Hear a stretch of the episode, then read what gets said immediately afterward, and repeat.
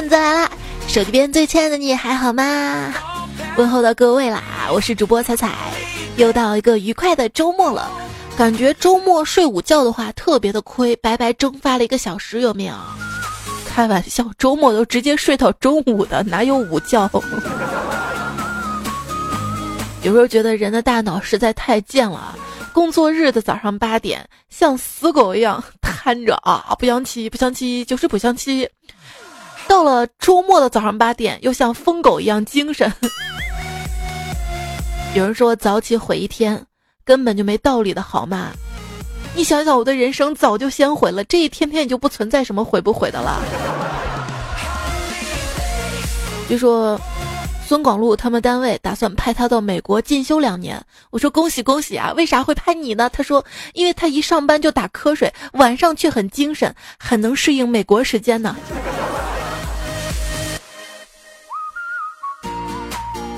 闹钟，你个爱签到的，把人准时叫醒算什么本事？你有本事让我准时睡啊？啊？自从听说休息不规律对身体危害很大以后，吓得我天天熬夜，熬得很有规律呢。早上了，已经确认过眼神，发现超无神。哎，老大，我这个电脑吧，太卡了，影响工作。你看，就开机要等上半个小时，太慢了。你给我换台电脑吧。老板说：“那你不会提早半个小时来上班啊？” 对对对对对对对，老大你说都对。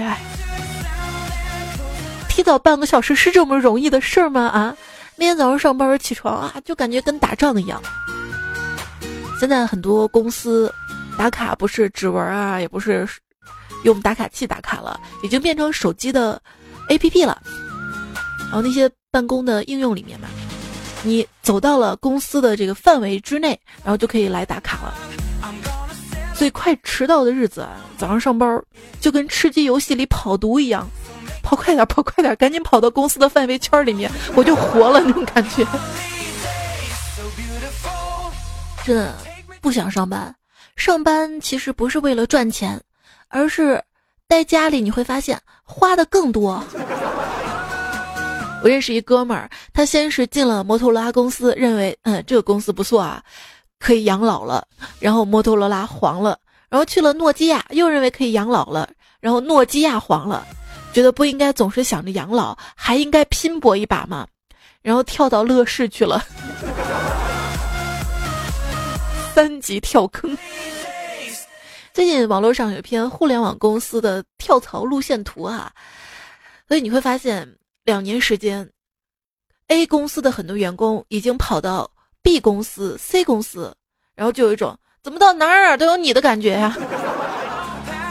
教大家一个识别公司新领导能力的简单办法：如果一个公司来了新领导啊，你会发现新官上任，凡是一上来就抓纪律、着装考勤的，保证全是草包，无一例外。我们公司新来了一个小美女，公司规定试用期三个月，三个月之后，部门经理被开除了，同时公司的不少员工都被劝退了。小姑娘顺利的坐上了经理的位置，直到那天我们才知道，这个小姑娘是董事长的亲闺女，她来这里工作三个月，我们其他人才是试用期啊！被老板炒鱿鱼了，临走的时候，小明义正言辞的说。你现在看不起我，总有一天会让你跪在我面前的。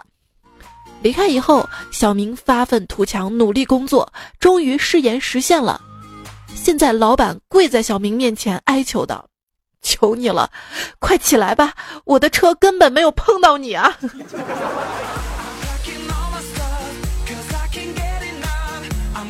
你都是个成年人了，不要再在空间上编造自己的人生了。是时候开始在简历上编了。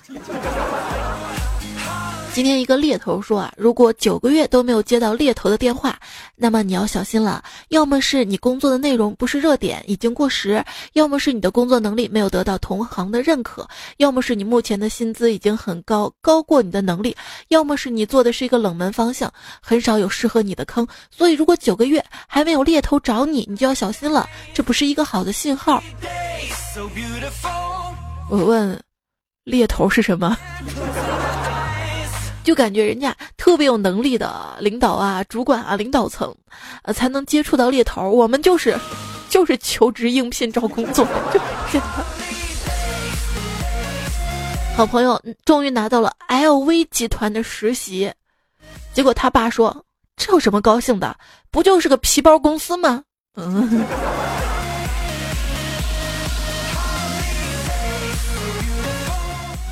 那么多公司的领导一直说现在的年轻人太浮躁，不能吃苦。那么为什么他们不直接请老人呢？不管生活有多苦，总归还是有选择的，可以选择上吊，也可以选择喝药。把你的每一天都当做最后一天来过，总有一天，总有一天你会是对的呀。在这个世界上，一个人给另外一个人最大的善意，或许就是能让他的人生少一些悲凉吧。哎，我说是你媳妇儿，干总把他媳妇儿惹毛了，道歉也没什么用。他媳妇儿气呼呼的在厨房里面翻箱倒柜，哼，泡面什么时候吃完了？干总一听有转机，立马屁颠屁颠的跑到了超市里面，买了一箱媳妇儿最爱吃的泡面回来，然后，然后他望着。膝盖下面的泡面陷入了沉思啊！老婆，你不要总是挖苦我嘛，你为什么老是针对我呢？老婆就说了：“哼，老话说恶语伤人六月寒，我是想让你凉快凉快。”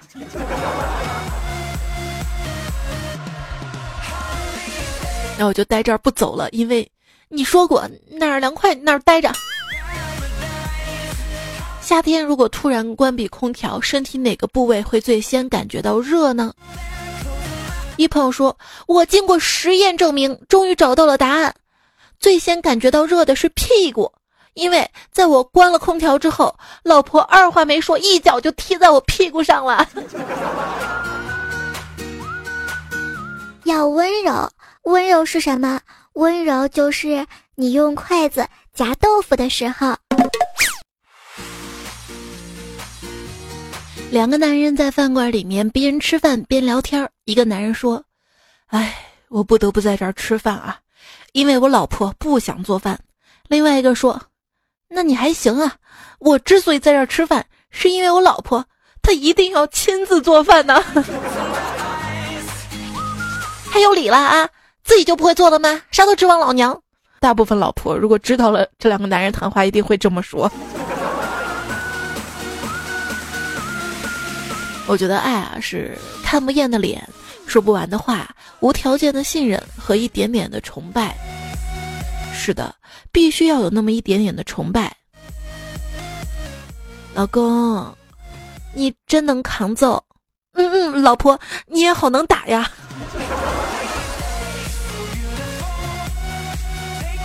如果你喝醉回家，你的老婆会怎么对你呢？我老婆，我老婆会强制给我灌醋。那说明你老婆还不错啊，还挺聪明的，知道用醋帮你解酒。可可如果往鼻孔里面灌呢？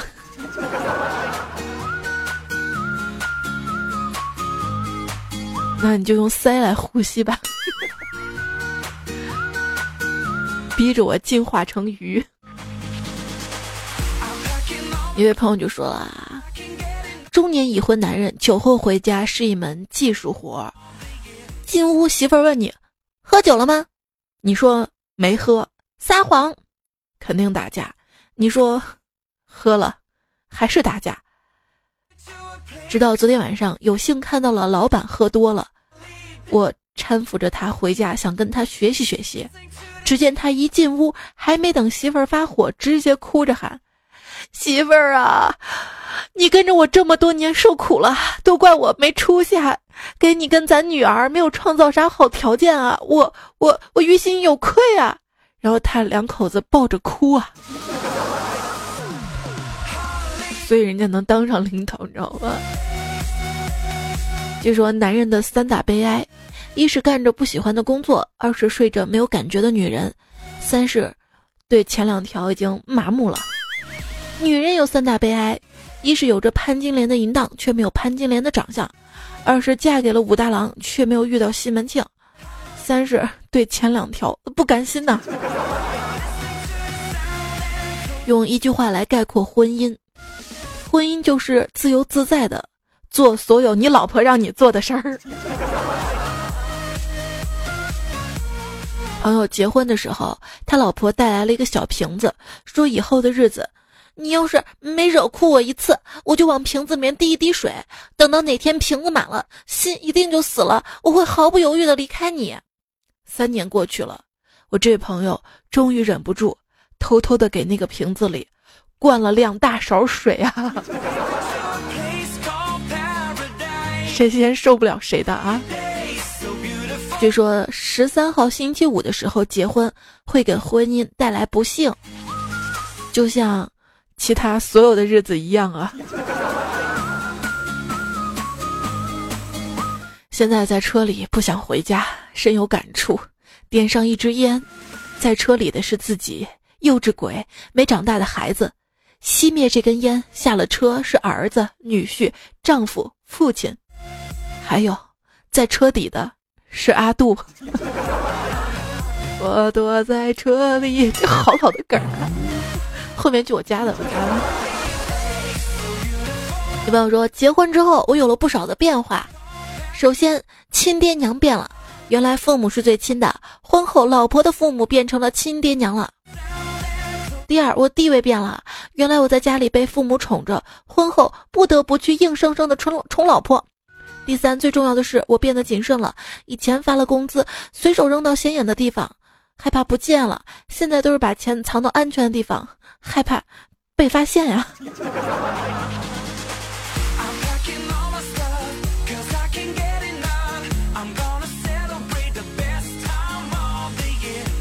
说到这个私房钱啊，我一朋友神了，他把他私房钱，也不算私房钱吧，反正就是你钱花哪儿了啊？我充共享单车的押金里了，然后需要钱了就退上一家共享单车的押金，实在钱没了花完了就说啊，这家共享单车它倒闭了，押金要不回来了，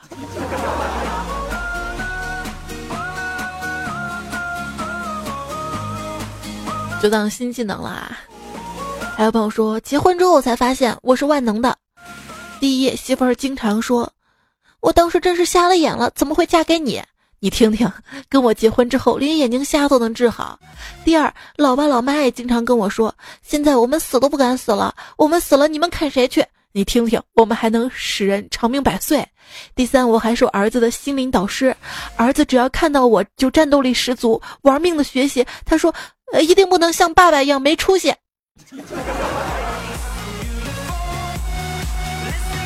董明珠跟陶华碧都说自己人生最大的转折点是丈夫去世，否则他们可能会做一个平凡的母亲，在家里相夫教子。嗯，多少个女首富其实是被丈夫耽误了呀。武则天都是死了老公自己做的皇帝的。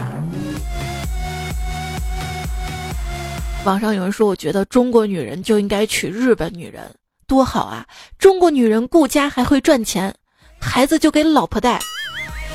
又有人说了，那我觉得中国男人就应该嫁意大利男人，多好啊！中国男人顾家还会赚钱，孩子就给老公带。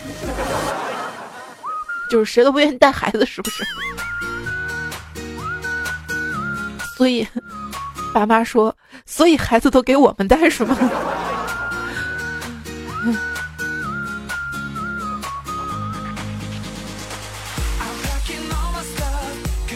一位段友说：“我老婆说了，她不需要男人为她做任何事儿。等她上床之后，我偷偷溜到厨房里面，把橱柜里每一个瓶子盖都拧得死紧死紧的。是啊，有老公真的超好的。需要换灯泡的时候，有人帮我扶凳子；过年放鞭炮的时候，有人给我递打火机；发烧感冒的时候，有人在旁边说：“ 我也是。”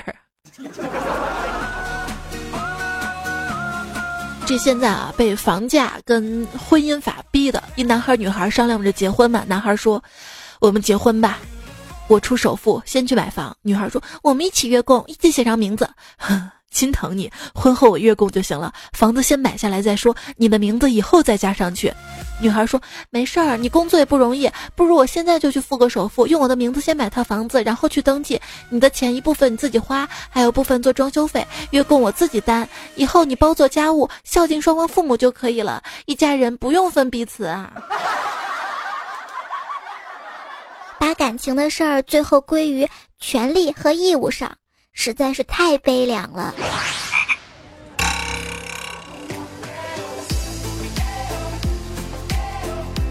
哎，你说为什么大多数的男人谈恋爱的时候总是把女友捧在手心、含在嘴里，而结了婚之后往往就把老婆踩在脚下了呢？哼，金榜题名过后，你见过几个不把书当当擦屁股纸的？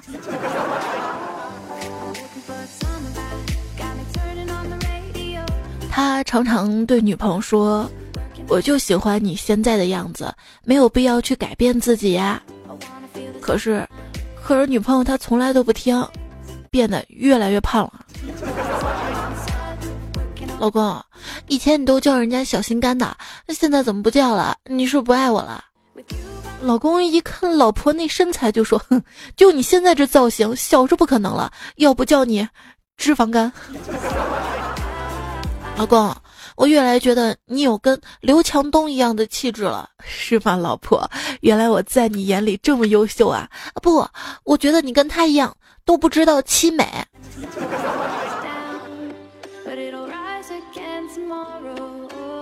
老公正在看报纸，老婆走进来跟他说：“老公，我希望我是一张报纸，这样你每天就可以把我抱在怀里，看着我。”老公微微一笑，决定不提醒他。这报纸每天都是要换的。晚上，老公看着新闻，突然跟老婆说：“老婆啊，你看特朗普对美国减税了，我觉得咱们也得减税了。”嘿，老公，你一个打工仔的都没有达到纳税的水平，减什么税呀？我是说，咱能不能把一个月睡两次改成两个月睡一次啊？滚！眼神天下节目的是段子来了，我是主播彩彩啊。今天我们会说一些婚前婚后的一些话题，当然，嗯嗯，请戴上耳机啊。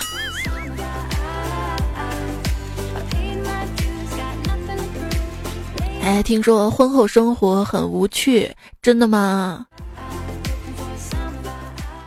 我跟你讲啊，是这样的，多少个晚上。我在客厅看电视，以为看得很晚了，媳妇儿已经支撑不住睡着了，才偷偷摸摸上床。结果床垫轻微的震动唤醒了她，刹那间，她的腿伸过来缠住我的腰，胳膊搂住我的脖子，听得轻轻一声笑，来啦。所以说，为什么那么多床垫厂家力推自己的床垫？啊，我们这个床垫好啊。一边翻身啊，会有任何响动，另外一边是感觉不到的。原来是这样的。婚前的都是好害羞哟，嘤嘤嘤嘤；婚后都是快给老娘嘤嘤嘤嘤。老婆从小吃饭就特别慢，总是一片菜夹到碗里，咬一口放下，换一个角度咬一口再放下，如此反复。老公忍不住就问他。哎，老婆，同样的菜，一口吃掉和换三个姿势吃掉有啥不一样呢？老婆冷笑着说：“问你自己去。”一口吃掉跟换三个姿势吃的哦。跟老婆亲热完事儿之后，他突然大叫：“抓小偷啊！你疯了吗？我是你老公哎，那那你为什么带刀？什么刀？”你这个不是刀吗？这是钉钉，怎么会是刀呢？那如果不是刀，为什么会这么快？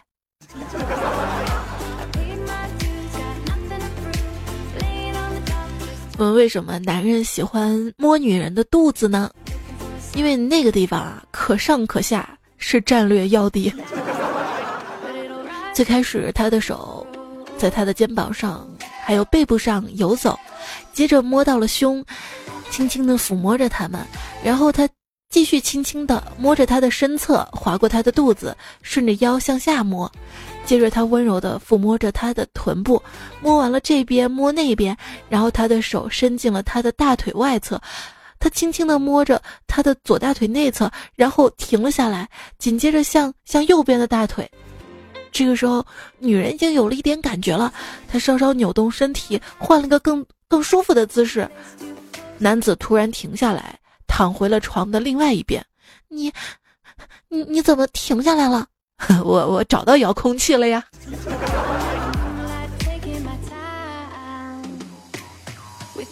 有一天，老公突然打开电视说：“我们去看电影吧。”同时拿出遥控器，把电影儿快进到了一半的位置。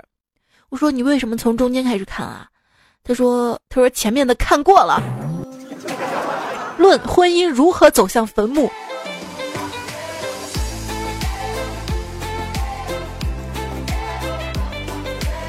如果女朋友跟你啪啪完之后，就迫不及待的玩起了手机，说明她刚才并不享受。哎，可我从来没遇到这种情况呀，那说明你，说明你功夫还不错啊。那他他一边啪一边玩手机的。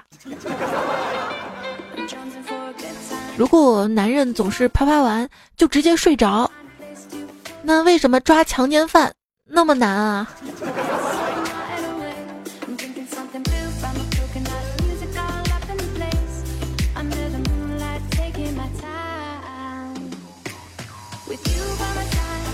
昨天我老婆走到卧室的时候问我：“你最想对我的身体做什么事情啊？”看来，看来做成标本并不是正确答案呀。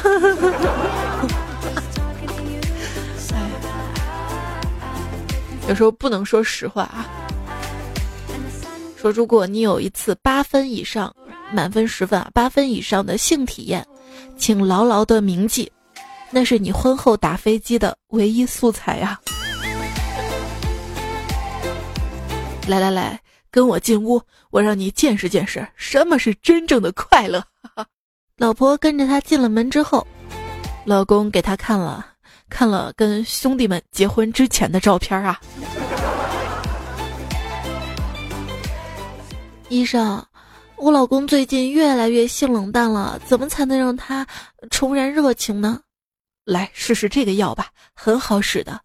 不行，我老公坚决不肯吃药的。那你把药放到他咖啡里，他不就喝了吗？对呀，谢谢你啊，医生。第二天，这个女子再去找医生，医生，我按你说的做了，怎么样？效果还可以吧？效果老好了，当时就把我摁到桌子上大干了一场呢。这不就行了吗？你还来干嘛呀？可是，可是我以后再也没脸去那家咖啡馆了呀！爱情跟蠢是一样一样的，不信你数笔画的。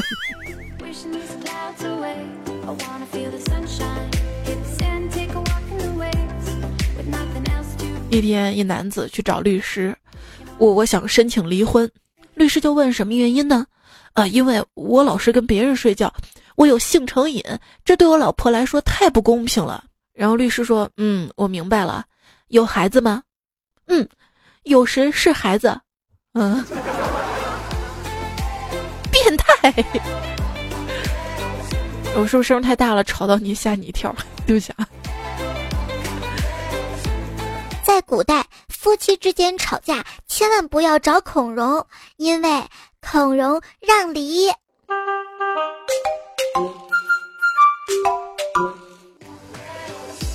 哼，这日子没法过了。老婆站在天台上准备跳楼呢，老公过去跟她说：“You jump。”还有呢？没了，就 You jump。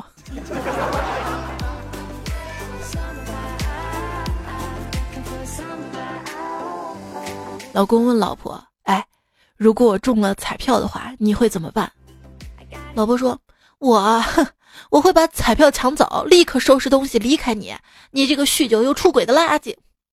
听到这句话，老公拿出他的彩票，拿给你吧，你这个肥婆，拿着你的十块钱过好日子去吧，门在那边。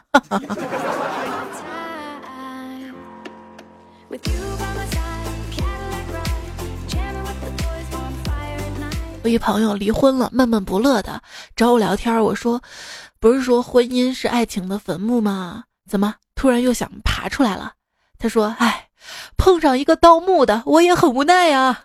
”他还跟我说，他决定不再婚了。我问为啥？他说：“他现在已经有了一只狗、一只猫和一个八哥，够了。”我说：“你这些动物怎么能代替老婆呢？”他说：“完全可以。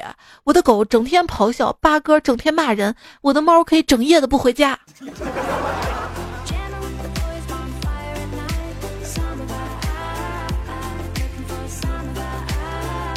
公司有个程序员男同事。去楼下自动贩售机买了两瓶可乐，我就问他：“你为什么买两瓶啊？请客吗？”他说：“哼，因为这是他偷偷私藏的十块钱私房钱，要是变成零钱了，就会被老婆发现的，所以全部买可乐用完好了。”十块私房钱，那你把钱放办公室不行吗？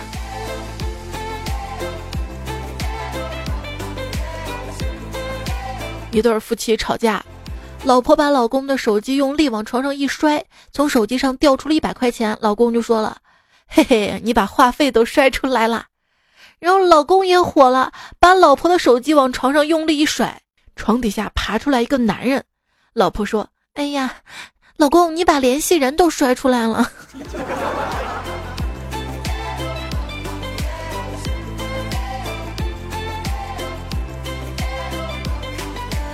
那天我去 ATM 机取钱，前面一对夫妻也在那儿取钱。妻子就跟丈夫说：“我要输密码了，你走开。”丈夫退到一边去了。我暗想，这女人好强势啊，说明这家女人管账啊。只听滴滴滴三声之后，妻子转身跟丈夫说：“好啦，我输完了，该你输后面三位了。”哎呦，开眼了，这是顶层设计格局下互相制约、互相监督。后来的情况是。丈夫先按了四次退格键，然后输入了六位密码，我整个人看呆了，道高一尺，魔高一丈啊！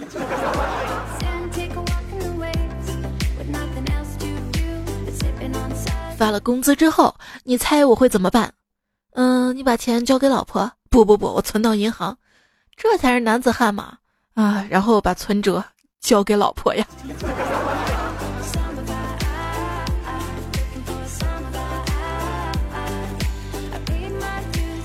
三金旅说了，无意中在衣柜顶上看到一个密封的文件袋，外面手写着“前男友”，我头嗡的一声，犹如晴天霹雳，差点没从椅子上摔下来。媳妇儿，他到底背着我隐瞒了什么？犹豫了很久，颤抖的撕开了密封条，一张白纸上面写着：“老公，当你看见这个文件袋的时候，我知道你是爬上来藏钱的。封条已经撕开，给我自觉的放二百在文件袋子里。”老公跟老婆吃完晚饭之后去公园散步，老公不慎滑了一跤，他站起来之后气愤的骂道：“该死的路灯就不能再亮一点吗？”老婆说：“还记得我们俩刚结婚在这里约会的时候吗？那时候你说，你说这里路灯怎么亮的跟白天一样？这就是婚前婚后，你知道吗？”刚结婚的时候嘛，我喜欢留长指甲，老公就劝我嘛，说长指甲不好。以前我爸经常给我妈剪指甲，现在我为你剪，当时觉得满满的幸福感啊。直到有一天，他正给我剪指甲呢，婆婆在旁边悠悠地说：“你爸，你爸是怕我挠他。你这是你爸好儿子，学的挺快的啊。”一朋友说，儿子把床头的婚纱照给砸了，嫌弃上面没有他。后来补了一套一家三口的婚纱照挂在床头。现在我想砸了他，因为怎么越看越像二婚呢？我觉得几婚不重要啊，重要的是可以跟爱的人在一起嘛。昵称潘什么什么的这位段友说，晚上老公在床上看手机，说什么几十年金婚，几十年银婚。他说我们能过到什么婚呢？我脑子一抽，说过到啊头婚，头婚眼花。追梦之子留言说，以前早上起床我都是大喊一声妈，早上吃什么饭呀？我妈就会狠狠地说。做啥吃啥，挑什么？然后我就说妈，我想吃土豆丝，我妈就给我做了。现在早上则是起床弱弱的问一句：“媳妇儿吃啥呀？”媳妇儿则是一脚踹我下床，做饭去，顺便给我做个鸡蛋。妈，我想你，满满都是眼泪。不说了，我也要做早饭去了。你还有时间说话，还是可以的，相对自由。莫言花开说：“彩彩，我给你讲讲我老公婚前婚后吧。婚前帮我吹头发，能吹成淑女样；婚后就给我吹成疯婆子样。知足吧，至少他还给你吹头发，你知道吗？我我头发如果没有吹睡觉，直接踢下床好吗？这就是你不洗头的原因。”哈哈昵称为云的朋友说：“我生日前一天给我老公打电话，让他猜猜明天是什么日子。他说他知道，还告诉我生日没什么过的，他都没过生日。可是他两个月前过生日，明明是我跟孩子给他过的啊。我很生气，不理他。他居然打电话给我讲了两个小时，为什么没必要过生日？我已经生无可恋了，钢筋混凝土直男癌都没有办法形容他。变心的男人真可怕。理解你这种感觉啊。”但是男人会觉得，你干嘛那么作呀？干嘛那么较真？哎，你不知道婚后怎么宠老婆，你觉得老婆事儿多，其实你只要做到跟婚前一样就行了。明月照相馆，他说。昨天晚上本来跟老公说好了一起去广场溜达的，结果他刚答应完我没多久，就开始跟别人斗地主了。我一生气就离家出走了，他也没来找我，我不争气的自己又回来了。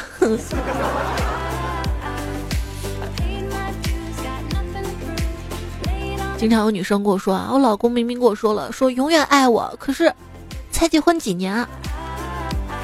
其实男生说的“我永远爱你”，不是指十年、二十年、五十年之后还会爱你，而是指我现在这一刻对你的爱，让我有勇气说永远呢。那实在一点不行吗？实在一点啊，那就是晚安了。之前我不是说过晚安的拼音是我爱你爱你吗？觉得晚安真的是一句特别神圣而美好的话。这句话代表了对接下来睡眠中许多个小时的真挚祝福。如果来自喜欢的人的晚安，那么他今晚会进入到你的梦里。那两个以及一个小月亮的表情，简简单单的，却能够让你不自觉的露出微笑，然后一边回味着甜甜的对话，一边甜甜的进入睡梦之中。那么，我就祝你每天晚上都能收到一句晚安。如果总是指望我也行吗？就是那个小月亮自己脑补啊，我只能口头说晚安，亲爱的。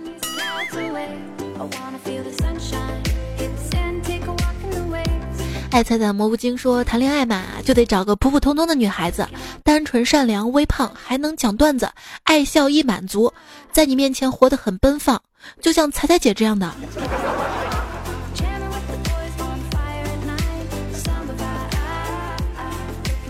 还带一个小的是不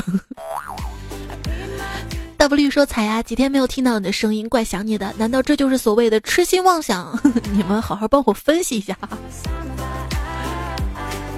前几天生病嘛，就是说话都说不出来，嗓子一好，一旦能说话，虽然还有点哑，你看节目说久了还是会哑，是不是？不要嫌弃我啊！但是我我坚持，你知道吗？你我昨天更了，我今天也更，我没广告我也更。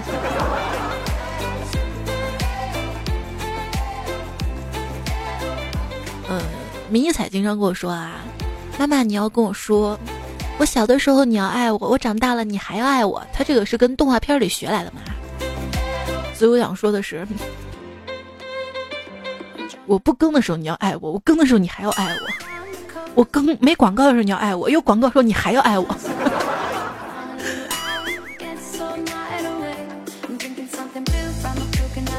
伯伯说一边开车一边听，声音好听，内容风趣。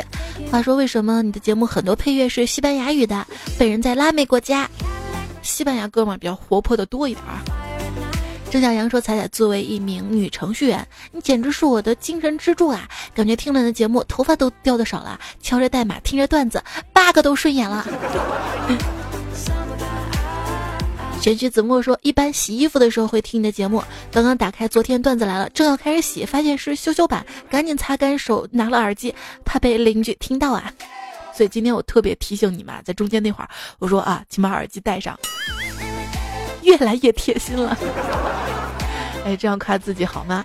五月的雪山林说：“彩彩怀孕之后听轻音乐，奈何一个晚上都听不下去，果断换成段子来了。希望生一个迷彩一样的可爱女宝宝。”命运陷陷阱呢说：“虽然没能混进去，不过占沙发也挺好的啊。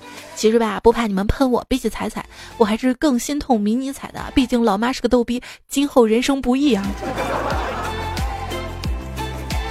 这样才幸福，你知道吗？什么事情我们都可以用玩笑来解决。如果老妈很严厉的话，生活在高压之下，能长个儿吗？花飞花，五五飞雾说：“彩彩每次听你更新的节目，都感觉还没有听完。今天在健身房听你节目，说听完一集回去，感觉过了一个世纪，一看才十五分钟。那是因为你在健身房里面举铁呀。”深蹲啊，太累了，你知道吗？所以为了让你好受点儿，我短点儿。H O C 说每次都是半夜更新，这就叫半夜三更吗？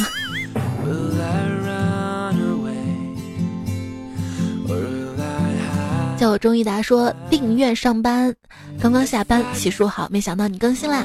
有彩彩的夜晚陪伴更好入睡，彩彩晚安，好梦。就是这句话的动力啊！我恨不得每天晚上都给你来个几十分钟段子来了。晴天说听你节目五六年啦，一直默默的听。我女友跟我在一起之后也变成你的铁粉，我们今年就要结婚啦！我希望在节目里得到你的祝福。刚好这一期嘛讲婚姻哈，记住现在这一刻的甜蜜，把它尽量长远的带到之后婚姻的生活当中。婚姻是会面临很多柴米油盐酱醋茶的，会有很多平淡日子当中冒出来那些小的争吵。希望你们都记得时刻记得对对方彼此存在内心当中的爱，没有什么矛盾是爱不能化解的。暖香说：“跟男朋友相恋四年来，今年打算定下来。昨天就问男朋友，咱们俩婚纱照去哪儿拍呀？男友说镜头前拍呀。我竟无言以对。啊，可能你觉得贼无语哈，但是我觉得他还挺可爱的哈，总比那些一直撩妹、一直撩妹的套路男要好得多，是不是？就是套路见多了，那么一点点。”真诚太可贵了。猫猫说听了三年多啦，以前带男朋友一起听，不过我运气不好，男友过完年突然冷淡，才知道回去找前女友了。这算不算被绿或者被分呐？放不下，感觉自己的行为有点失去理智了，快。其实他的心里一直都是有的前任，你只是他空窗期的一个个小小的填补，所以放下吧。我每次失恋的时候，都会用这样一句话来告诉自己，这句话我送给你，很简单啊，爱你的人会回来找你的，所以我还会再回来的。虽然这节目要结束了，这期节目呢还用到了海誓山盟、峨眉米半仙、记忆中的记忆、方天一妈妈、小乔、真品阁第一层、水亮大叔、两次问嘎、大头跟他朋友。英式名校百科、傻妞、CK boy、回忆中有小马甲，他们的段子。好啦，跟你说晚安啦，祝你周末愉快。有没有爱的那个人？是不是在婚姻当中都能快快乐乐的，让自己幸福，不指望别人？然后珍惜你身边那个一直陪着你的人，还有我。周日的晚上，段子来了，我们再会啦，拜拜。